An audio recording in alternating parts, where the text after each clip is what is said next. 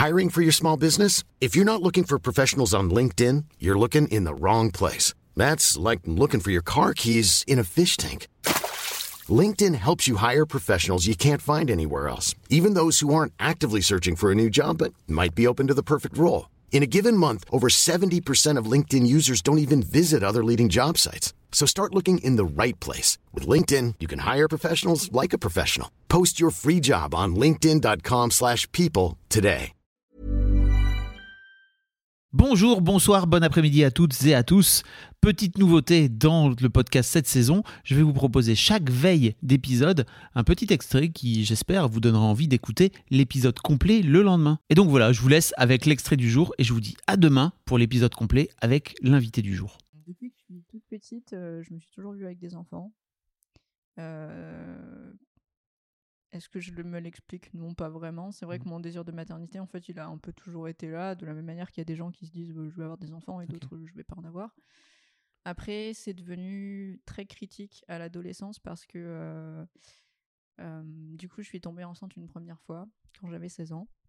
Euh, C'était désiré parce que, en fait, je pense que il y a ce côté très la mère dans la société, c'est un rôle défini. C'est vraiment une case. Tout le monde sait quand on dit la mère. Il y a plein de gens euh, qui vont penser spontanément à des choses, euh, mais ça reste un rôle important, ça reste un rôle fondateur en fait dans la société, même si c'est un rôle qui est très malmené parce que on voit un peu l'hypocrisie euh, du truc. hein. C'est super d'être mère, c'est super d'être enceinte et tout, mais bon, par contre, euh, s'occuper des enfants, euh, faire en sorte que les mères puissent avoir les mêmes droits, tout ça, bon, on se C'est sent c'est un, c'est un autre sujet, c'est un autre débat. Voilà. Ne mélangeons pas tout. Mais du coup, pour la moi de 16 ans, c'était euh, vraiment facile en fait de fantasmer sur ce rôle-là parce que j'étais complètement paumée, que j'étais à un moment de ma vie où justement, bah, euh, à l'école, je m'ennuyais, j'avais pas beaucoup d'amis, euh, je me faisais harceler. euh, euh, j'ai mon premier truc entre guillemets dont je pouvais être fière et contente, c'est que je me suis trouvé un copain du coup en troisième, je suis sortie avec quelqu'un et avec qui ça a tenu plusieurs années. Et, et en fait, je me suis dit, bon, bah, si je me sens si mal dans ma case d'adolescente que j'arrive pas à définir, qui, qui me casse les pieds, euh, j'ai envie de m'en débarrasser, qu'est-ce que je peux être d'autre? Je vais devenir mère. Tu veux dire que c'était une façon comme une autre de trouver ta place, Oui, tout à fait. de te trouver une place. C'est ça. C'était solutionner mon problème en me disant euh, je sais pas ce que je suis, je sais pas ce que je veux être ou ce que je veux faire. Le seul truc que- où je me suis toujours dit que j'allais le faire, c'est être mère. Donc pourquoi, pourquoi pas le faire maintenant en fait finalement Incroyable. Ouais, mais euh, bon, c'était un peu bête. Non, en fait, non, pas du tout. Non, bien sûr que non, que c'était pas bête, parce que, en fait, j'imagine bien qu'à 16 ans, euh, en, en tant que gamine adoptée au Vietnam, tu vois, tu as besoin de chercher tes repères et de peut-être savoir d'où tu viens. Tu l'avais pas verbalisé auprès de tes parents, ça?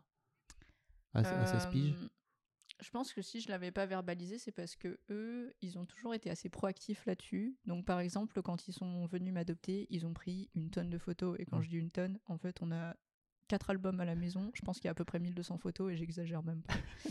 et c'était des photos Kodak. Hein. C'était Ouais. pas les trucs que tu prends sur ton téléphone, là, où tu sais que dans six mois, tu as 6000 photos dessus. Non, vraiment, là, ils ont fait un effort pour se dire euh, on veut que notre enfant, elle garde quand même, euh, qu'elle comprenne en fait d'où elle vient. Donc euh, on va prendre des photos, on va garder des trucs en souvenir. Ils ont gardé des tonnes de trucs, euh, des cartes, euh, des menus. ils ont même gardé le, le petit papier qu'ils avaient reçu quand ils m'ont emmené au zoo, le ticket là, euh, machin. Et, euh, et donc, j'ai toujours vécu avec, euh, avec ces albums à proximité, que je regardais avec eux, toute seule. C'était pas du tout caché. euh, Mm. Bon, déjà, c'était un peu dur physiquement de cacher que voilà, ils m'avaient adopté. hein. Oui. Y a un moment je- donné où. Ouais, voilà, je ne suis pas peau dans le Kung Fu Panda. Je me rends compte que je, je ressemble pas à mes parents. C'est trèfle, bravo. Oui et non, hein, parce que quand j'avais un an et demi, je me rappelle, enfin, je me rappelle pas, mais ma mère m'a expliqué qu'une fois j'avais dit, hé, regarde maman, je suis blonde comme toi. Ah, fou. L'extension aux parents euh, est Mm. très forte.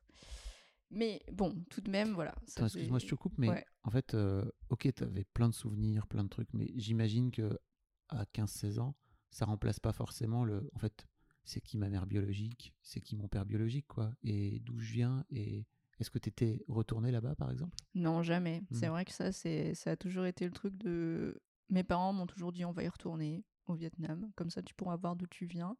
Mais ça s'était jamais concrétisé. Et euh, je pense qu'au-delà de la question de savoir qui était ma mère, qui était mon père en tant qu'individu, je pense que j'avais besoin de comprendre le contexte. Par exemple, une des questions qui me taraudait beaucoup, c'était euh, est-ce que je suis un enfant issu de l'amour ou est-ce que je suis le fruit d'un viol? Tu vois? C'est- tu, tu le conscientisais comme ça à l'époque? Hmm, Ou c'est aujourd'hui que tu le conscientises plus? Je pense À que je le 16 ans déjà? ouais. À 16 ans, j'avais quand même conscience de beaucoup de choses parce que. Euh, Bonne tronche, en fait, globalement. ouais, bah j'ai, je sais pas si j'étais bonne tronche, mais je passais énormément de temps à beaucoup, beaucoup faire d'introspection. C'est, c'est horrible. Mais Bah oui. mon, mon passe-temps préféré, c'était de remplir mon journal intime. Donc j'en avais une quinzaine sur les années, tu vois. Ouais. Et j'écrivais vraiment tout, tout, Mmh. tout dedans. Et, euh, et ça me servait vraiment de. Voilà, petit à petit, euh, je mettais toutes mes réflexions dessus. Euh, à 16 ans, est-ce que je me disais vraiment j'ai besoin de savoir d'où je viens parce que sinon je sais pas où je vais?